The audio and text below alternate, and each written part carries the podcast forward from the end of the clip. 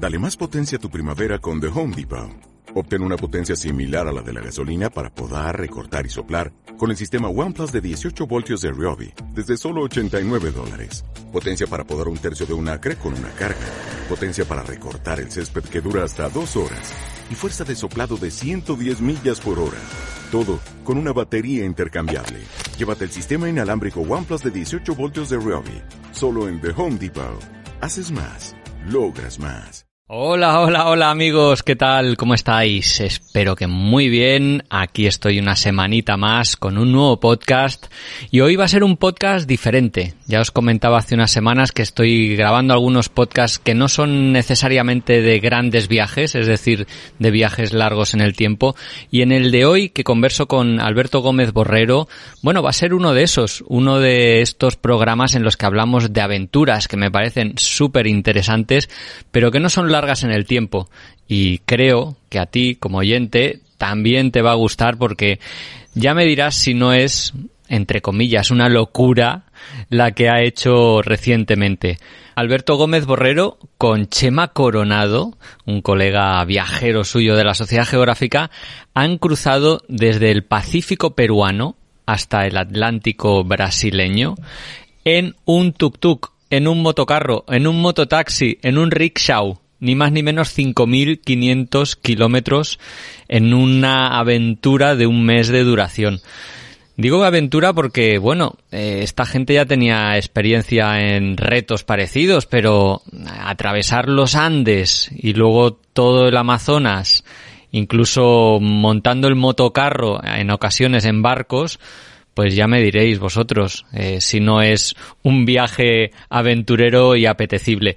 Él insiste mucho durante la entrevista que viajes como este eh, los puede hacer cualquiera, cualquiera que, que se lo proponga y que tenga determinación, que bueno, que no ya escucharéis que no ha tenido especial preparativo y que no es ni siquiera demasiado costoso. Así que por eso me animó o me ha animado a conversar con él de este viaje, pero de muchos otros, porque él, digamos eso, no, no se ha tomado un periodo sabático para hacer un gran viaje, un viaje largo en el tiempo, pero sí que ha hecho muchas aventuras por, bueno, por varias zonas del planeta. La primera que hizo fue atravesar el outback eh, australiano en una furgoneta y esa le, le marcó bastante. Luego hizo el Mongol Rally, que tal vez conozcas, que es un rally desde Londres hasta Mongolia en coches de menos de mil centímetros no, centímetros cúbicos, sí, se dice así. Ahora mira, cómo, cómo, cómo se nota el que no tiene ni idea de, de vehículos. Pero bueno, en 1000 cc, dejadme esta licencia en estos momentos. O sea, coches muy pequeños, en su caso un Citroën AX eh, pues recorrieron la distancia eso, entre Mongolia, entre Londres y Mongolia. En fin, una aventurilla que le marcó bastante y luego siguieron otras como atravesar India y Nepal en un rickshaw o descender un tramo del Amazonas en, un, en una barca que él mismo construyó con otros amigos eh, peruanos, que es donde reside en estos momentos desde 2012 eh, trabajando para una empresa exportadora de quinoa. En fin, eh, creo que es una entrevista muy interesante, de verdad suelta varias perlitas a lo largo del viaje, reflexionamos sobre lo que le motiva y le llena de, hacer aventuras como estas. Y estoy seguro de que en el fondo eh, va a contagiaros con su ilusión por, por salir a recorrer el mundo de maneras a veces poco frecuentes o inusuales y sobre todo espero que disfrutes mucho de la entrevista y de las anécdotas que nos relata. Nada más, te envío un saludo, te doy las gracias por la escucha y te dejo con la entrevista. Hola Alberto, ¿qué tal? ¿Cómo estás? Muy bien, Pablo. Encantado de estar aquí contigo charlando de viajes. Sí, además una suerte. Estás en España por ahora porque vives, de hecho, vives en Perú desde 2012 y has venido a, dar una charla en la Sociedad Geográfica compartiendo una aventuraza que cuando lo leí en la convocatoria dije, tengo que hablar con Alberto de, de la transamazónica en mototaxi. ¿Qué es exactamente eso?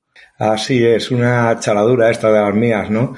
Pues eh, básicamente el proyecto consistía en, en ir desde el Océano Pacífico hasta el Océano Atlántico, pues en un mototaxi.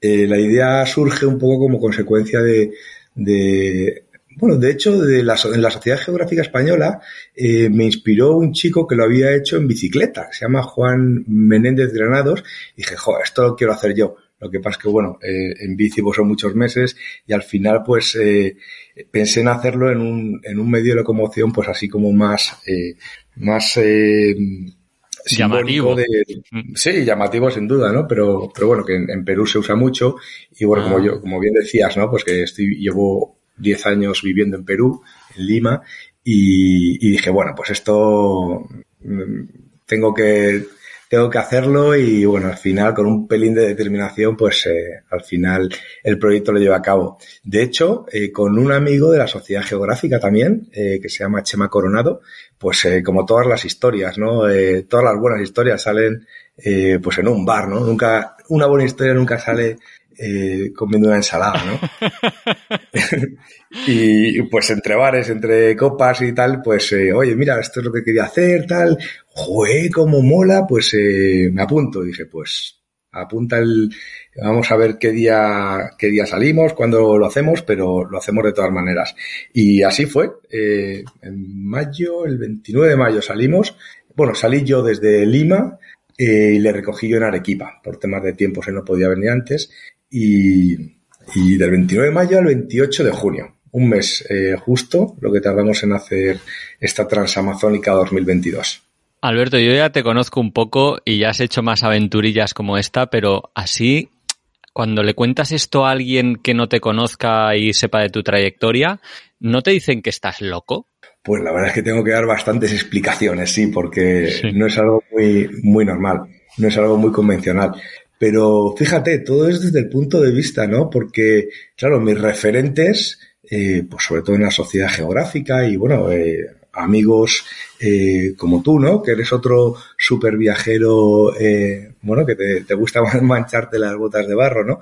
Eh, claro, para, para mis amigos que a lo mejor tienen una vida un poco más convencional, pues sí, me dicen, joder, estás loco, eh, estás chalao. Eh, también me dicen, joder, cómo me gustaría hacerlo, pero no me atrevo. Pero claro, esos, eh, mis referentes es al revés. Yo me veo como de mm, muy pequeñito, ¿no? Eh, comparado con, todo lo que hacen, pues, eh, amigos como tú y amigos que tenemos en común, ¿no? Que, que son verdaderos exploradores y aventureros, ¿no?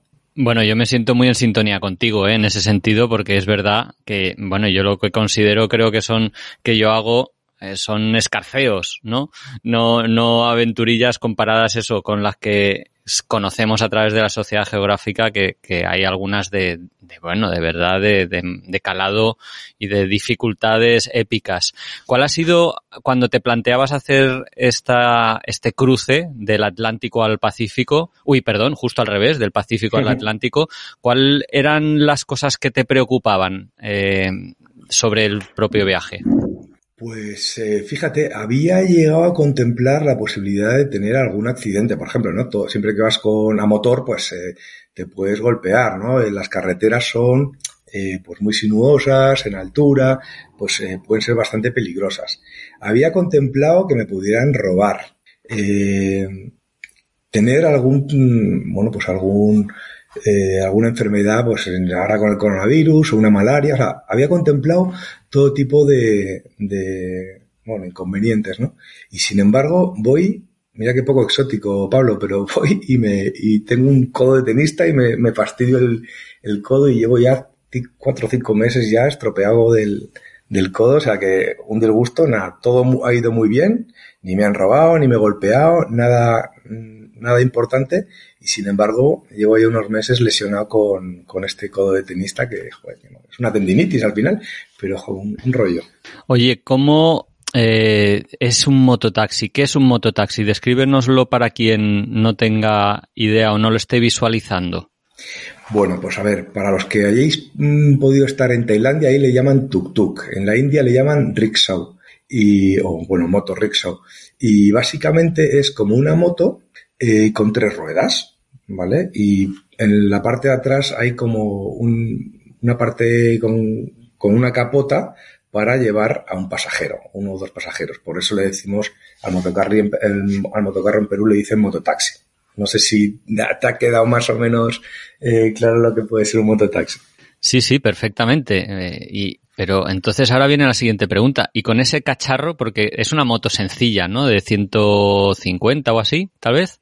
Así es, de 150 centímetros cúbicos. Pues con ese cacharro te planteas atravesar los Andes y atravesar toda la región amazónica. O sea, eh, eh, tú ibas buscando la aventura claramente con este viaje. Eh, sin duda, sin duda, hombre, lo que hay que provocar es que ocurran cosas, ¿no? de todas formas, lo del cacharro, joder, al final se ha portado muy bien, ¿eh? El, el mototaxi. O sea, que hemos tenido algún problema mecánico y demás, pero gratamente sorprendido de, además lo compramos de segunda mano. Eh, muy gratamente sorprendido de lo bien que se ha comportado. Es verdad que tratamos de cuidarlo, ¿no? Y cuando pasamos los Andes, cuando veíamos que, que estaba un poco complicado, pues eh, pedimos eh, que nos ayudaran, que nos remolcaran. Teníamos una slinga y nos, nos remolcaron un, tramo. ¿Por qué? Porque no tenía ahí suficiente potencia. Pues mira, eh, tal vez podríamos haber forzado un poquito más. Lo que pasa es que eh, yo recojo a Chema en Arequipa y el primer día ya era, bueno, escalar los Andes, ¿no? Y, y el primer día mmm, de la aventura de Chema, pues no queríamos quemar el, el, el motor, ¿no? Entonces, sí. Tal vez podríamos haber seguido un poquito más, pero dijimos, mira, vamos a cuidar la moto, que queda mucho viaje, y decidimos hacer autostop para que nos, nos llevara un tramo, ¿no? Y ahí echasteis la, la cuerda, la linga, ¿no? Le has llamado, en rem, y os remolcaron hacia arriba. ¿Cuál fue la altitud máxima que superasteis? Eh, a motor nosotros 4.400. Joder. Sí, sí, no, pero pasamos, pasamos más alto. Lo que pasa es que ya te digo, remolcados. Y sí, es, es, altitud más o menos. Oye, ¿cómo os habíais preparado para este viaje? Eh, porque eh, supongo que hay una parte de preparación física, pero la logística debió ser importante también.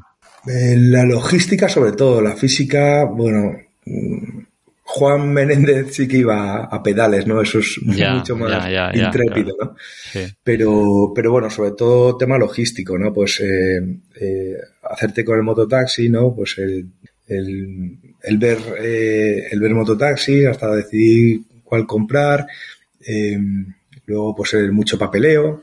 Y, y bueno, dentro y, y, la puesta a punto, claro, lo llevamos un taller en, en la zona de los olivos eh, que nos pusieron ahí a a punto el mototaxi. Y luego pues eh, pues eh, más preparativos pues eh, qué decirte eh, estuvimos estaba pensando en la ruta cómo definir las rutas las bueno el, el, el tema de por, a saber por dónde vais a ir y cómo ir y en qué estado van a estar las carreteras no claro de hecho que sí tiramos de, de mucho Google Earth no eh, pues como, como todo, ¿no? El tema de las, de las expectativas. Todas las expectativas conducen a frustración. Entonces tratábamos de ir con las menos expectativas posibles. Pero sí que es verdad que en un principio eh, tratamos de diseñar una ruta en la cual combinábamos una parte con, o sea, por vía fluvial, ¿no? Embarcar el, la moto en, en un Hola. barco. Y, bueno, pues al final la transamazónica no deja de ser eh, desde el Pacífico hasta el Atlántico eh, por distintos medios, ¿no? Y uno de ellos era el fluvial y, quisimos eh, ir también embarcados en, por el Amazonas, que fue una experiencia muy, muy romántica. Dicho eso, es verdad que pensábamos, o bueno, yo por lo menos pensaba que, que íbamos a, atravesar carreteras, pues que de alguna manera te iba a abrazar la vegetación de uno y otro lado, porque no dejas de estar recorriendo el, el pulmón del mundo, ¿no? Y sin embargo, un poco decepcionante el ver que cuando, donde hay un camino, pf, hay una deforestación y, y, la verdad es que, que hubo tramos donde, donde tuvimos ese, ese aliciente, ¿no? De, de, de aventura y de vegetación y de eh, flora salvaje, eh, casi todo estaba deforestado y eso fue un poco decepcionante, la verdad. Y triste, ¿no? Supongo, claro. Vas buscando eh, estar en contacto con la naturaleza y, ves que está siendo arrasada. En fin. Oye, ¿cómo habíais planteado toda la, otra parte logística de dormir, comer, etcétera? ¿Erais autosuficientes? ¿Llevabais tienda de campaña y hornillo y todo esto? Pues llevábamos eh, tienda de campaña, ya te digo que por si acaso, que no hizo falta utilizar. Eh, llevamos un bidón de gasolina, también si acaso en las gasolineras eh, había tramos, habíamos visto que había tramos donde no había gasolinera y donde podíamos tener problemas. Pero luego la realidad es que, eh, bueno, donde no había gasolinera había puestos de, de personas ahí particulares con, con, bidones y que te la vendían, ¿no? Entonces ni siquiera hizo falta. Así que, bueno, eh, nos sentimos cómodos, tanto Chema como yo nos sentimos cómodos con la, con la incertidumbre, con la austeridad, eh, y lo que tenemos es mucha determinación. Oye, esto lo queremos hacer y lo hacemos, ¿vale? Pero en verdad, lo que hemos hecho lo puede hacer cualquiera, Pablo. Si es que, no sé, eh, es, es, quitarte un poco el miedo, echarte para adelante y, y, no sé, eh, los problemas según van viniendo, pues solucionarlos de uno en uno, ¿no? ¿Qué problemas, por ejemplo, ahora que lo mencionas, habéis tenido que encarar? Bueno, pues el, eh, algún problema mecánico, ¿no? Por ejemplo, que, se te estropea, que no enciende y no sabes por qué. Bueno, yo tuve en la zona de, Nazca, por ahí que no, que no me arrancaba la moto y, bueno, eh, bastante preocupado hasta que llegó un, señor y bueno, la, desarmó enterita y luego vio que lo que le faltaba era, o sea, que se había desenganchado un cable que era el del motor de arranque, pero para ver ese, ese cable desconectado tuvo que desarmar la moto entera. Y dije, madre mía. Pero, pero bueno, eh, y luego pues eh, eh, problemas, pues bueno, pues caminos un poco eh, los peraltes que se te lleva la moto y, y te salías de la, de la, carretera, pero bueno, no en sitios muy peligrosos, ¿no? Pero sí, se nos, se nos fue por caminos, eh, se nos fue la moto tres o cuatro veces, que bueno, fue un sustito. Eh, a Chema se le dobló un tobillo por poner el pie en, bueno, es un acto reflejo, ¿no? Pero claro, pones el pie y, y, la moto sigue y con los hierros que hay ahí de la, de la estructura, pues eh, se llevó un sí, golpe que, que, nos quedamos preocupados. Y sí, sí, pero bueno, afortunadamente nada, nada serio. Tuvimos también una, eh, cuando embarcamos, o sea, tuvimos que tomar una decisión porque desde Humaitá, ya en Brasil, hasta Manaus, había una, una carretera, un camino eh, que era pues eh, bueno el más el más racing digamos de todos no pero había llovido y no había pasado la máquina que suele pasar todos los años y se estaban quedando los 4x4 se estaban quedando ahí pues atascados no y tenían que ir a, a rescatarlos. Entonces nos pareció bueno en verdad a mí me pareció súper chula la idea de meternos ahí pero en verdad íbamos con, con bueno limita, limitados de tiempo porque eh, Chema tenía que recoger a las niñas en el aeropuerto porque Emma, su mujer, eh, pues le daba los, tenía a las niñas a su cargo y, y, tenía que hacer el cambio de sí, posta, sí. ¿no? Porque sí, Emma se iba de viaje y, entonces eh, teníamos esa, esa limitación temporal. Entonces dijimos, dijimos, si nos metemos por esta carretera no vamos a llegar de ninguna manera. Entonces, bueno, tomamos la decisión de ir eh, vía fluvial y fuimos en, barco hasta Manaus. Y, y cuando llegamos al barco, todo así como muy nuevo, todo muy exótico, todo también muy romántica la idea, ¿no? De, cruzar eh, el Amazonas en barco. Y bueno, vamos conociendo a la gente y había algún personajillo por ahí, ¿no? Y de repente eh, nos invitan a una barbacoa, estamos ahí en, en unas mesitas y coge uno, pum, saca una pistola, la deja encima de la mesa, aquí mando yo, ¿no? Y digo, como unos mafiosillos, tal, de repente, como cuatro o cinco chicas así, prostitutas que se les acercan.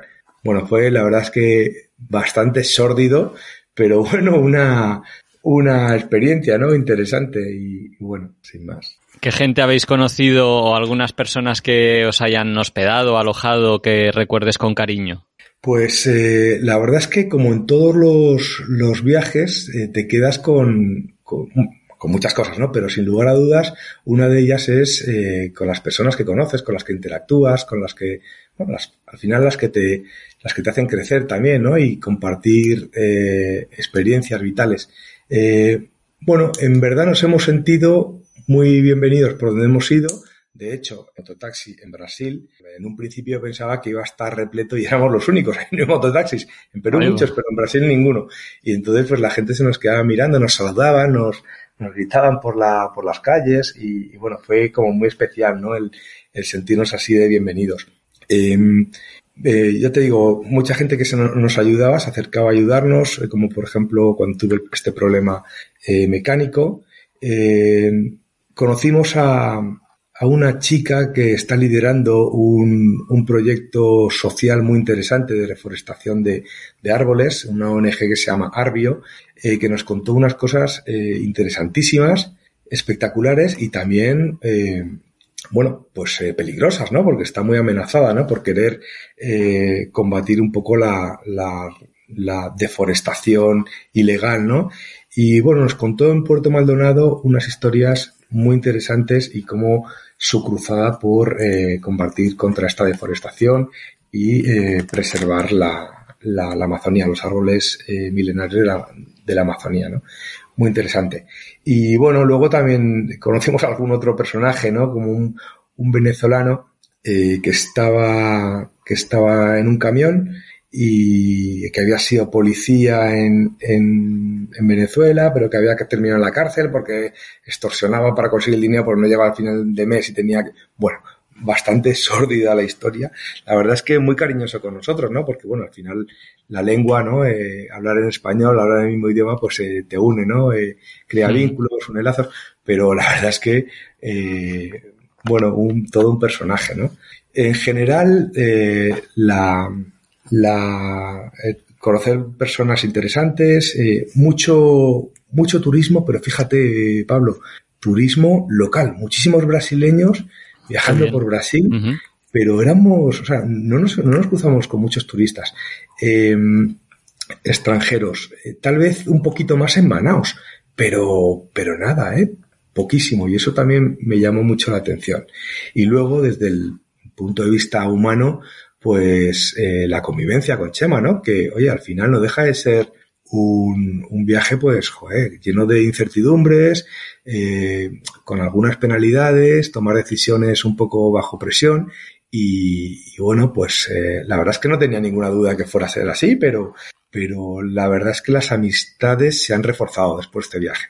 Qué guay. Mira que podía haber salido al revés, pero ¿cuál crees que ha sido el secreto del éxito? O cómo, o dicho de otra manera, ¿qué claves darías para dos colegas que quieran viajar juntos, tal vez que no lo hayan hecho nunca? ¿Cuáles crees que son las claves del éxito, de que todo salga bien?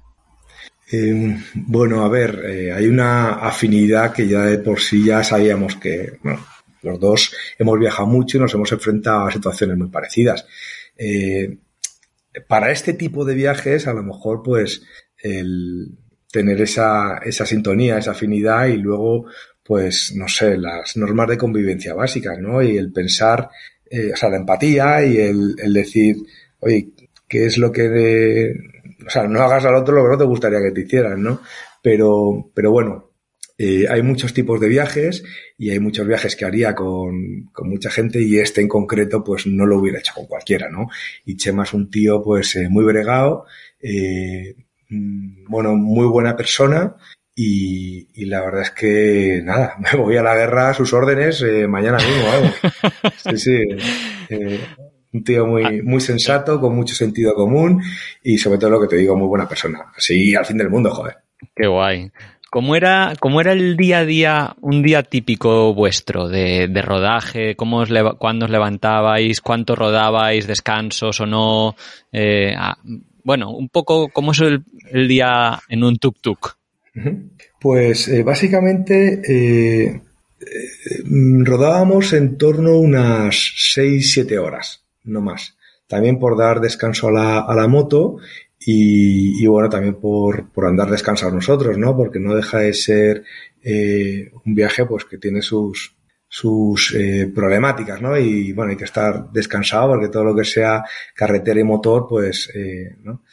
Pero sí, eh, parábamos a hacer fotos o luego también, eh, eh, si teníamos la posibilidad de parar a hacer alguna mini excursión o, o salirnos del trazado para ver algún sitio interesante o, o meternos un poco por, por carreteras un poco, por caminos un poco más, más especiales que no fueran tan, tan de asfalto, ¿no? Eh, bueno, pues mmm, el tema gastronómico también era muy importante. En verdad nos pegábamos un homenaje al día, pero si no, también tirábamos de, de homenaje me refiero de pues tratar de sentarnos en algún sitio y, disfrutar un poco de la gastronomía local, pero también tirando de, de como dice Chema, de pan y mantequilla y, y galleta, vamos, de, ¿no? Entonces, eh, y luego pues dormíamos pues donde podíamos, pero en verdad no, no hemos tenido demasiados problemas. Ya te digo que íbamos preparados con una tienda de campaña y no hizo falta. O sea que eh, siempre dormíamos en, en, en camita. Mm, menos cuando estuvimos en el barco que, que, bueno, había ahí tropecientas hamacas, que también fue muy interesante y fue, la verdad es que mm, emocionante, te diría. Sí, fíjate que eh, estoy hablando, he abierto un mapa aquí de, Google Maps para visualizar lo que hicisteis. Claro, habéis atravesado el Amazonas y tú piensas, el Amazonas son centenares o miles de kilómetros de jungla y selva sin, sin nadie. Pero por otro lado, me estás diciendo, no, no, todas las noches hemos dormido en cama. O sea, en, ¿qué, ¿qué imagen más distorsionada tengo yo de lo que supone o de lo que es el Amazonas? Así es, pues eh, claro, el tema de las expectativas. Por eso te digo que lo que, lo que hemos hecho nosotros lo puede hacer cualquiera. Luego puedes eh, salirte de esa ruta. O puedes, o sea, no quiere decir que hubiera cama en todas partes, porque si a mitad de camino eh, rompemos, pues nos hubiéramos tenido que quedar en mitad de ningún sitio. ¿sabes? Pero como todo ha ido suficientemente bien, porque todas las decisiones que hemos tomado han sido eh, bastante conservadoras y con mucho sentido común, claro, las mejores historias, las más interesantes son las que cuando te equivocas, ¿no? Cuando metes la pata y tomas una, una sí. decisión mala, ¿no? Ahí es cuando se complica y se pone divertido, ¿no? Pero hemos sido muy sensatos, muy conservadores y, y bueno, la verdad es que hemos cuidado la moto, eh, se ha portado fenomenal y, y bueno, todos los días eh, llegábamos a algún sitio, a algún núcleo eh, más o menos urbano, ¿no? O sea, algún pueblecito y tal donde nos pudieran alojar. Así que por eso te digo que, que lo que hemos hecho nosotros lo puede hacer cualquier persona que tenga pues las ganas y la, la determinación. Sí, sí, sí. Yo ahí estoy muy de acuerdo. Yo en el viaje que estaba ahora dos meses en, en, moto por Pakistán, mucha gente me ha escrito qué aventura, qué aventura. Y yo digo, no, no, en el fondo lo, puede, lo podéis hacer cualquiera. De hecho, en, en Pakistán no exigen ni el, ni el carne de moto.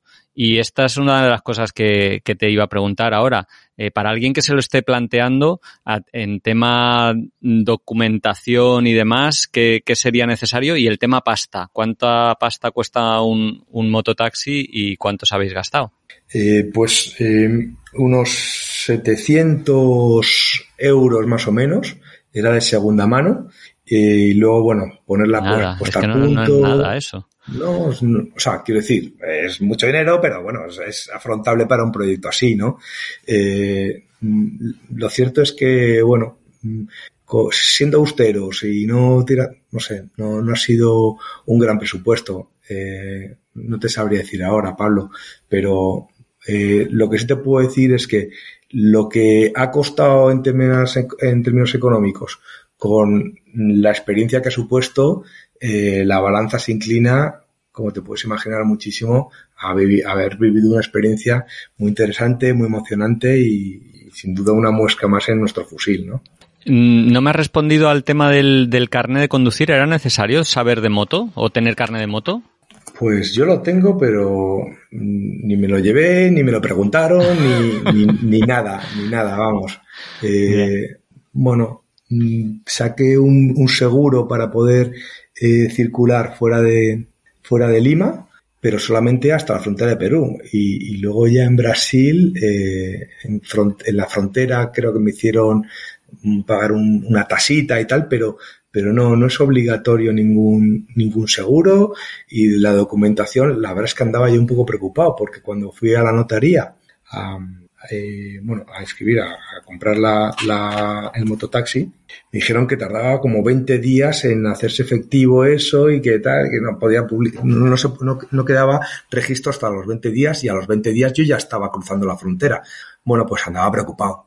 Pero oye, ningún problema. Es que luego sobre la marcha, y, creo, creo que si hubiera tenido algún problema, lo hubiera conseguido solucionar ahí sobre la marcha. O sea, es que, no sé, muchas veces son los miedos que tenemos pero que nos los creamos nosotros mismos. Cuanta más preparación y cuanto más lo, eh, lo tengamos organizado y más hayamos pre previsto los posibles eh, inconvenientes que nos podemos encontrar, mucho mejor, sin lugar a dudas. Pero, joder, también estar todo el día, no, esto no lo hago porque seguro que me va a pasar aquí algo. No, hombre, no, tira, tira y, y ya, y, y y que todo tiene solución. No puedo estar más de acuerdo, la verdad. A veces, y sobre todo porque esos miedos muchas veces te, enrocas en ellos y acabas no, no llevando a cabo eh, viajes o aventuras como estas que nos estás contando, que me gustaría eh, preguntarte también que ha tenido una finalidad solidaria, que es algo bastante común en todos los viajes que haces, y me gustaría preguntarte un poco por qué lo haces, qué aporta o qué te aporta y, cuál es el motivo de, que tengan esta finalidad también paralela. Pues eh, mira, un poco el, origen fue el, Mongol Rally en el que participé, ¿no? Y los ingleses de Adventures, que era la empresa que se dedicaba eh, a organizar este, este viaje a Mongolia, ¿no? En coches de bajas prestaciones, desde Londres hasta Ulaanbaatar, la capital de Mongolia, ¿no?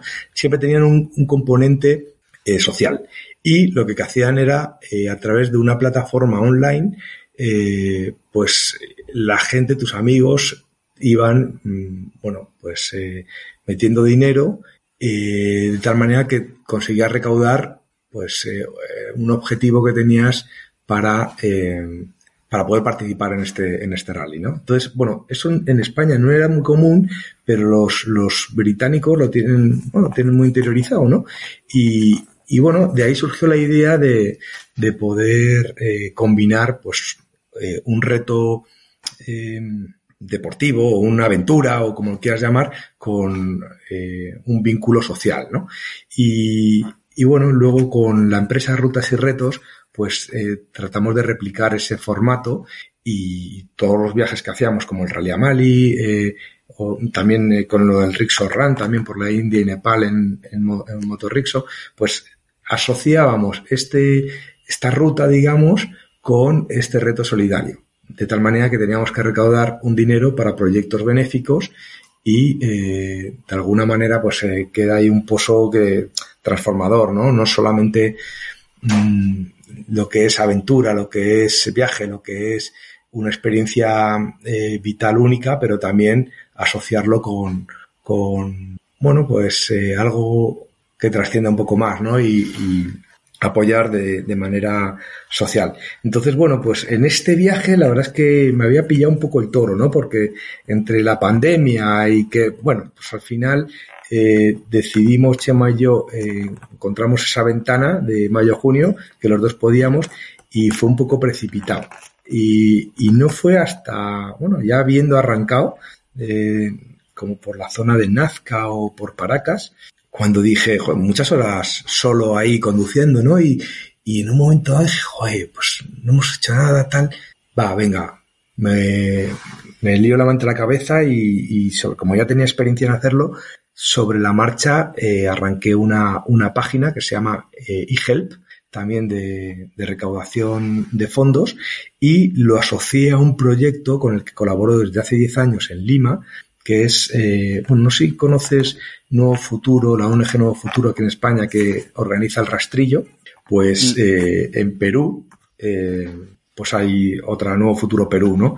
Y, y lo que hace es, bueno, pues gestiona cuatro centros, centro, cuatro hogares de, cuatro orfanatos, vamos, que ahora no recuerdo cómo le llaman, le llaman centros de acogida, hogares de acogida le dicen. Hogares de acogida. Pues eso es. Pues eh, yo voy, desde que estoy en Lima, todos los lunes voy al centro de acogida de, al hogar de, de Vía El Salvador y, y bueno, pues quise asociar eh, este reto, reto deportivo, digamos, con, con este proyecto social con el que colaboro y con el que me siento muy cómodo. ¿no? Son eh, 14 niños los que están en este eh, centro y en total creo que son como 30.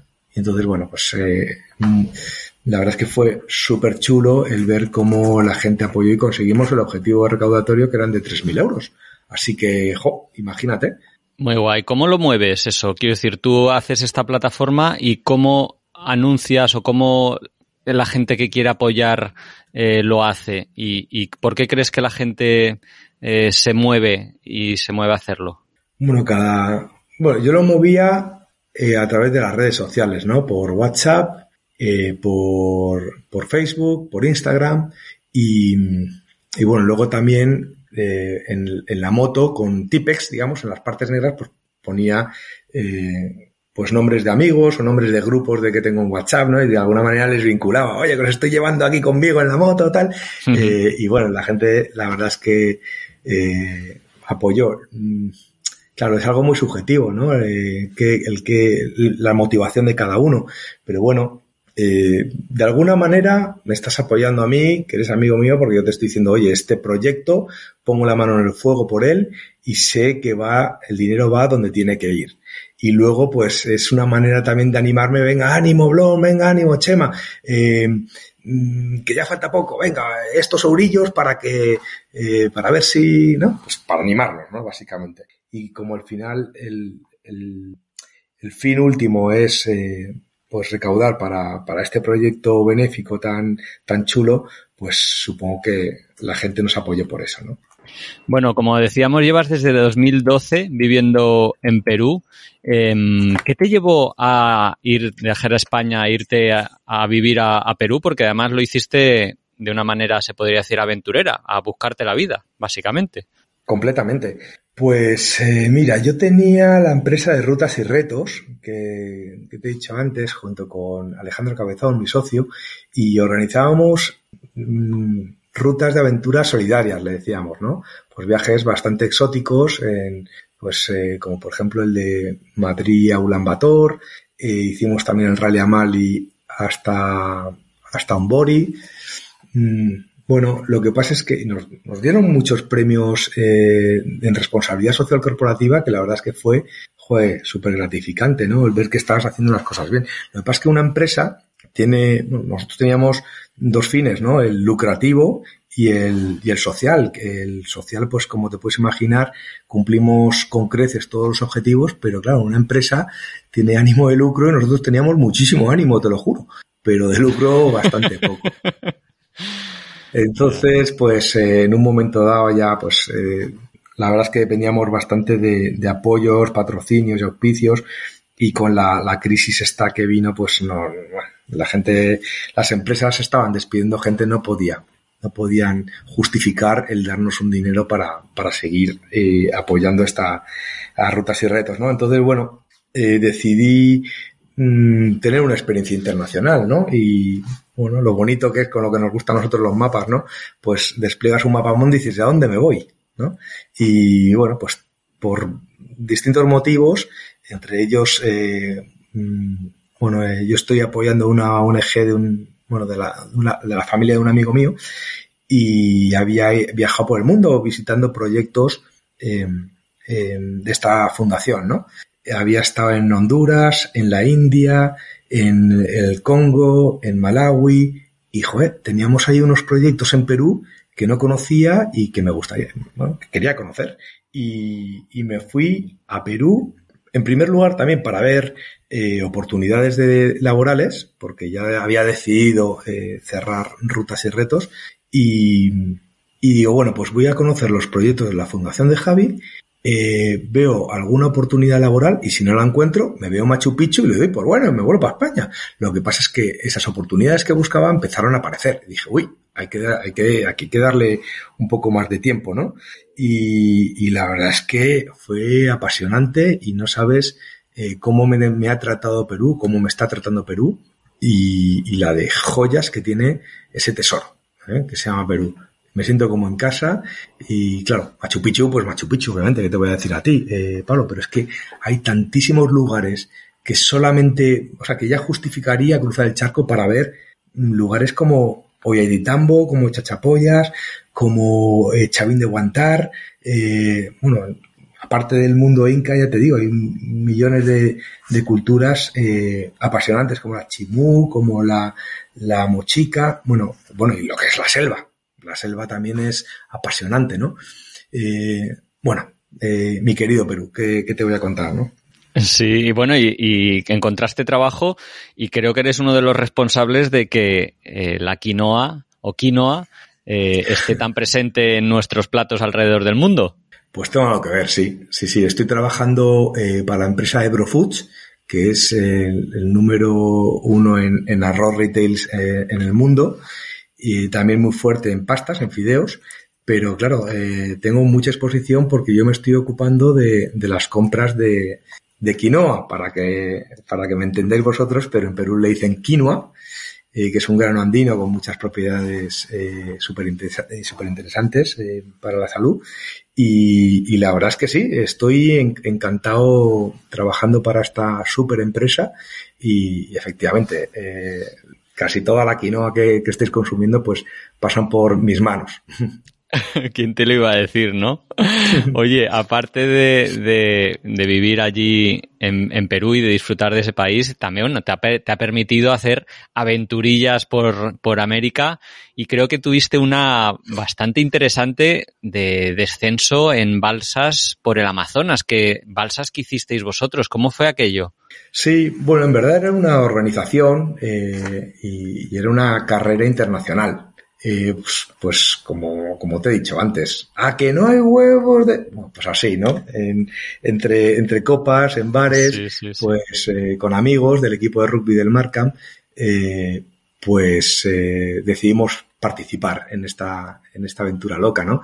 Y, y, la verdad es que muy guay, porque, claro, la gente loca, íbamos hasta Nauta, en Nauta nos enseñaron a construir las balsas, obviamente con supervisión y ayuda, pero vamos, a base de troncos y de cuerdas, y, y bueno, luego también eh, con sillas ahí que hicimos ahí como unos banquillos para estar un poco sí. más cómodos. Y, y nada, el, el, momento que las echamos ahí flotaron y todo bien, dijimos, joder, cómo mola. Y pues nada, con remos y a remar hasta, fueron tres días. Eh, y, y, esto, nada, remando hasta, hasta Iquitos, desde Nauta hasta Iquitos. Eh, éramos los únicos españoles bueno, en verdad, en verdad yo era el único español, los otros eran amigos míos peruanos, pero llevábamos la bandera, la bandera de España ahí como eh, equipo, sí, sí. equipo inscrito como equipo español, ¿no? Qué bueno. Bueno, antes has, has mencionado diversas aventuras por el mundo, ¿no? El Rickshaw Run, por ejemplo, en India y Nepal, con, bueno, con otro, bueno, con un rickshaw, con un mototaxi como ahora, pero no sé si todo empieza un poquito, esta pasión por los viajes de aventura, empieza con el Mongol Rally, tal vez, que es este rally que dices que fuisteis desde Londres hasta Mongolia creo que en un Citroën AX, o sea, ¿cómo, qué, qué supuso aquella aventura y en qué consiste en realidad?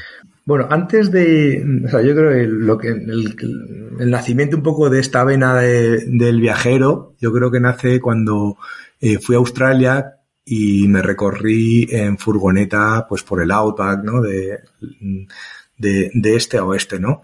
Eh, pero efectivamente hay un punto de inflexión también muy marcado que es el, el del Mongol Rally, ¿no? De, Londres hasta Ulaanbaatar eh, en coches de bajas prestaciones, ¿no? Y como bien dices, Pablo, eh, yo me fui con, con mi amigo David en, en una X y, y bueno, Qué heavy, no sé, tío.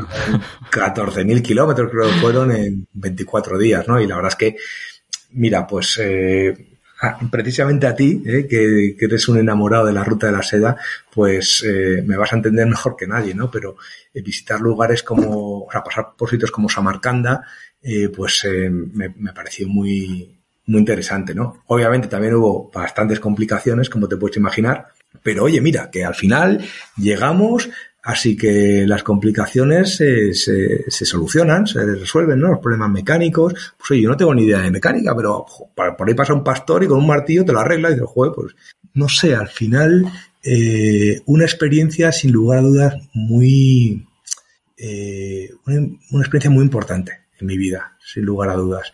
Y bueno, el llegar a Ulaanbaatar eh, con otros 100 coches eh, destartalados de todas partes del mundo, sobre todo británicos, ¿no? Pero de todas partes del mundo, pues eh, fue, fue una experiencia muy notoria, sin duda. Sí, porque ese es un, un, rally, no, eso, no competitivo, con fines solidarios, aunque lo organice una organización privada y demás, pero que son coches de muy baja cilindrada, viejos, que luego se donan allí. ¿Qué, qué recuerdas? ¿Alguna anécdota de aquel viaje en particular? Porque es que, claro, son coches de baja cilindrada, antiguos, buf, pasando por países además complicados desde el punto de vista burocrático, Yo, yo, me, yo me he encontrado cuando estaba en Asia Central a, varios, en diferentes años, gente que hacía ese rally y, y, a veces dices, Dios mío, ¿cómo es posible que vayan a llegar? bueno, hay, hay muchos que no llegan, claro, pero qué locura. Pues fíjate, así fue hace tiempo, pero mira, te, eh, hubo un momento así de crisis cuando precisamente en Ucrania me pararon los policías y me metieron en el cuartito y me dijeron, bueno, que, me querían multar por exceso de velocidad. Digo, alma de cántaro, exceso de velocidad, ¿qué dices? Y, y, dije que no, que no, que no les iba a dar ni un duro. Y me empezaron a registrar y dice, oye, ¿a qué tienes dinero? Pues, pues sí, mira, este dinero es mío, pero, pero no es tuyo. Lo necesito para, para eh, gasolina, para alojamiento, eh, bueno, para comer. Eh, o sea que no te lo voy a dar. A menos cojo el fajo de billetes y digo, toma, levanto las manos, digo, como estás armado y no me quiero morir, pues te doy mi dinero, pero por favor no me mates. No, no, no, no, solamente 50 dólares. No, no, no, no. Yo 50 dólares no te doy. Si me los quitas, tuyos son. Porque tú vas armado. Pero yo no te voy a dar ni un duro. Hombre, ya está bien. Oye, al final no le di nada y me fui. Oye, muy buena esa estrategia de poner ahí la culpa en el policía, ¿no? Me gustó. No, no sé, no sé, no, no sé si fue muy buena, la verdad. Es que estaba, estaba encabronado, estaba encabronado y me salió bien, pero me podía haber salido muy mal. No sé si me arrepiento un poco, ¿eh? Porque ya te digo que me, puse un poco cabezón y me podía haber buscado un lío, pero es que, joder, me hervía la sangre, digo, oye, tío, me estás quitando mi dinero, paso, no, no, no mola. Y luego, pues en, en Mongolia, a ver qué te, ¿qué te diría? Sí, en una noche eh, dormimos en, con una familia en un, en un ger, eh, como en una yurta, ¿no? Que son como eh, tiendas grandes como de fieltro, que los que los nómadas de Mongolia pues van desplazándose por todas partes ahí llevando su ganado y, y una noche pues nos acogieron en una en una ger y, y fue súper molón. Nos, también nos cocinaron y había ahí una sopa eh, como en la película Indiana Jones con ojos flotando por ahí, joder, macho. Y mm, mucho cordero y la verdad es que muy guay. ¿Y, y qué más? ¿Qué más? Eh, bueno, ya me parecen ahí, ostra, muy buenos ejemplos de lo que supone viajar por, por esas, por esas zonas. Y me gustaría preguntarte así un poco más, no sé si filosófico o no, pero ¿qué has aprendido de ti mismo eh, con, el, con el transcurso de los años, a medida que has ido viajando? Porque esas situaciones te exponen a, a, bueno, a descubrirte, ¿no? En muchos aspectos, eh, en nuestro día a día, no te has enfrentado a un policía corrupto, por ejemplo, cosas que sí te pasan viajando, ¿no? Eh, ¿Eres consciente de cómo te ha ido moldeando o que has ido aprendiendo de ti eh, con los viajes? Pues eh, la verdad es que eso sí que es una aventura, la, aventura de, del, descubrirse, ¿no? De no saber cómo vas a reaccionar ante determinadas situaciones. Mm, pues lo que ocurre es que, claro, al final del día te vas a quedar con los momentos que salen de, de, la rutina, ¿no? Y viajando estás continuamente saliendo de ese frame de la rutina. Y, te pasan muchas cosas, muchas buenas y muchas malas. Eh, y de las malas, pues eh, se aprende, ¿no? Se aprende mucho más. Entonces, bueno, pues eh, enfrentarte a situaciones, pues que no son comunes, pues al final vas descubriendo las, las, formas que tienes de reaccionar ante, ante esas ante esos problemas, ¿no? Y, la verdad es que me he llevado, o sea, eh, no siempre he reaccionado como debería, pero, pero, he, pero he aprendido, ¿no? He aprendido de ellas y, trato de mejorar, ¿no? Em, te diré que eh, viajando, pues te abres de mente, conoces a mucha gente, eh, distintas culturas, distintas maneras de concebir mm, la vida, ¿no? de, la visión que tiene las distintas culturas de ver el mundo, ¿no? Y, bueno, pues eso es también muy enriquecedor, Pablo. Eh, es, es, gratificante el ver cómo eh, sales de un viaje pensando una cosa y luego, pues, con los distintos inputs que vas encontrando, pues vas diciendo esto lo compro, esto lo compro, esto lo compro, esto no lo compro. Pero, no sé, y así te vas forjando, se va forjando también tu manera de ver el mundo y, también el carácter ante, eh, bueno, al responder ante situaciones pues que no son comunes. Ya, y de, hecho te voy a preguntar ahora, creo que vamos a estar de acuerdo en esto, ¿no? Que muchas veces para que un viaje sea enriquecedor, eh, tampoco hay que cruzarse a la otra punta del mundo. Y de hecho, por ejemplo, nosotros que somos españoles, tenemos un campo de entrenamiento excelente en España y ahora estaba pensando, por ejemplo, en el Camino de Santiago, que para muchas personas ha sido como eh, un camino en el que hemos aprendido bueno, a defendernos solo, a lo que significa caminar, a estar con nosotros mismos, que en cierta manera ha sido como un entrenamiento para la aventura futura, no sé en tu caso. Pues para mí también, efectivamente, el Camino Santiago. Yo nunca lo he hecho eh, de una, que me encantaría. Eh, lo he hecho por, por tramos, de hecho me falta algún tramillo todavía, pero vamos, el, el último tramo que he hecho ha sido hace un mes o no, un mes y medio ya. De hecho, se me está ayer se me cayó la tercera uña porque soy un poco paquete. Sí, sí, sí, sí. Eh, sí, muy, muy paquete. Sí. Y, y esto, eh, el camino de Santiago es acojonante, pero desde el punto de vista de, de, de enfrentarte también, no sé, a caminar, no siempre solo, ¿no? Porque vas encontrando gente y interactúas. Eh, pero sin lugar a dudas es, eh, es un, como dices tú, un campo de entrenamiento para, para eh, la aventura, para eh, bueno, tener la determinación, la incertidumbre de dónde duermo, a ver qué como. Bueno, pues eh, todo eso, sin, bueno, desde mi punto de vista, el Camino Santiago es, es genial. Y ya te digo, lo tenemos aquí al lado eh, muy accesible, hay gente que viene de todo el mundo para hacerlo y nosotros tenemos la suerte de, de poder, de poder disfrutarlo eh, y además que combinas con un, con, una, con un punto de vista histórico que es acojonante. ¿eh? la, las iglesias que hay, la naturaleza que hay, y en el camino siempre pasan cosas, siempre te pasan cosas y, suelen ser cosas muy bonitas. La gente que conoces, no sé, yo es que soy enamorada del camino. Ya, yo también, yo he hecho nada también varios tramos en diferentes ocasiones, pero eso, yo me acuerdo mucho de la gente, ¿no? Que vas conociendo de las historias que tienen. Al final, en mi caso iba solo, pero vas, bueno, precisamente porque vas solo, vas más abierto a que la gente hable contigo y demás, y bah, menudas historias de por qué la gente está haciendo ese camino desde un punto de vista religioso, pero millones de otros aspectos, vaya, que eh, no, no solo, no solo es religioso. Alberto, para ir acabando, me gustaría preguntarte, ¿hay alguna manera en que nuestros queridos oyentes sepan un poquito más de tus aventuras?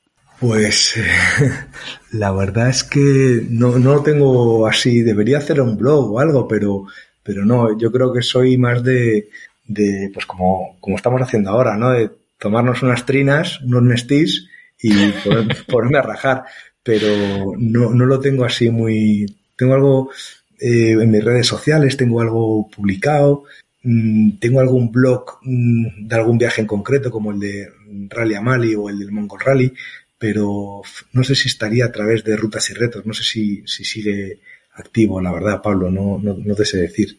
Bueno, haré la investigación, te lo comentaré y si te parece bien, eh, los enlazaré en la entrada que voy a hacer en el, en el blog de ungranviaje.org y así, pues quien quiera profundizar y saber un poquito más, pues podrá, podrá hacerlo.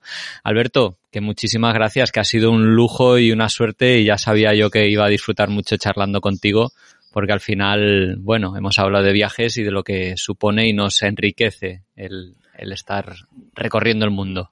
Te agradezco mucho, Pablo, pero de todas formas eh, me debes una me debes una trina porque yo creo que me cuentes con pelos y señales lo de Pakistán porque te he estado siguiendo con mucho cariño y además que sepas que no cae en saco roto y que ese tipo de viaje, tal y como lo cuentas, porque yo sé, me consta que es mucho esfuerzo y, y que sepas que con, con, ese esfuerzo y con, eh, con como lo cuentas, eh, inspiras a muchas personas, incluyéndome a mí. O sea que espero eh, que nos tomemos esa, esa trina y nos y, y, me pongas al día porque me encantaría hacerlo en algún momento. Pues nada, será un placer. Habrá que buscar el momento, pero a mí ya sabes que me da un poco de pudor hablar de, de, mis viajes y demás, al menos en este podcast, que me encanta que seáis vosotros los protagonistas. Pero bueno, encontraremos el momento para, para seguir compartiendo esa aventurilla también.